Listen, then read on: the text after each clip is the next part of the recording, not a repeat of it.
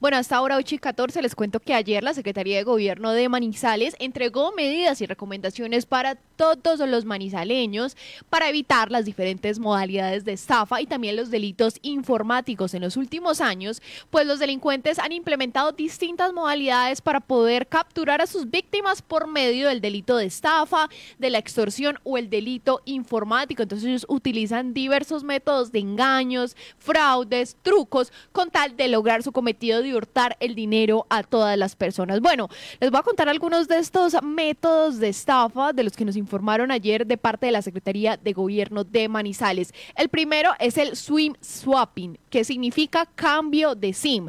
Es un tipo de fraude que permite a estos criminales robar la identidad mediante el secuestro de un número de teléfono al obtener un duplicado de la tarjeta de la SIM. Es una técnica que no es consecuencia de un fallo de seguridad del dispositivo, sino que los delincuentes tratan de obtener las credenciales del usuario, eh, normalmente aquellas relacionadas con los bancos, para poder maximizar el beneficio económico. Una vez conseguidas estas credenciales, los delincuentes tratan de obtener un clonado de la SIM de la víctima para así poder recibir los códigos de verificación por eh, mensaje de texto. Es decir, ellos tratan de obtener este duplicado de la SIM para cuando ellos quieren acceder a las cuentas de los bancos, en las aplicaciones o en las páginas web, cuando les llega el código de seguridad al celular, pues ellos lo pueden recibir al tener esta, esta SIM clonada.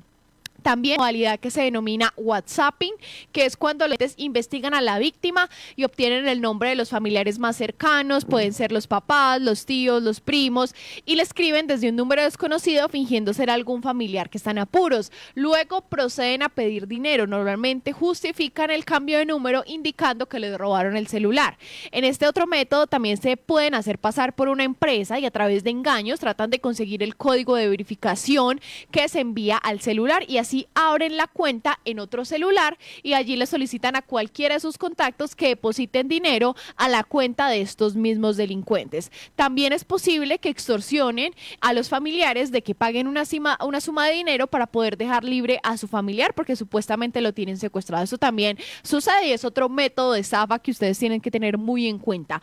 Otro es el hurto por medios electrónicos, es decir, se relaciona directamente con esas operaciones que hacemos en eh, todas las páginas web, a través de computadores, tablets, todos los celulares, bueno, esos dispositivos electrónicos que pueden almacenar la información de las tarjetas de débito, crédito, cajeros electrónicos o datáfonos. Los delincuentes entonces acceden a estas cuentas de los clientes bancarios y realizan operaciones sin su autorización o consentimiento, lo cual se constituye un hurto por medios informáticos. Es por eso que tenemos que estar muy atentos de los movimientos de nuestras cuentas para darnos cuenta si lo hicimos nosotros o no. También otro método es la transferencia no consentida de activos, que es la manipulación informática para conseguir una transferencia no consentida de cualquier activo, es decir, cualquier dinero que tenga la víctima.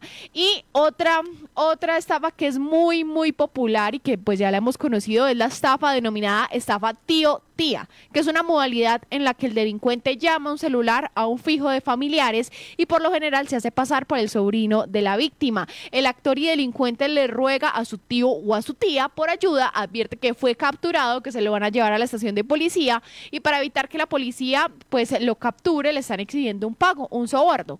Así los delincuentes no logran solamente que se convenza que el familiar está en problemas, sino que también entreguen el dinero a través de una empresa de giros algunas recomendaciones para que usted no sea víctima de estas modalidades de robo o de estafa. Primero, nunca entregue datos personales vía telefónica, jamás.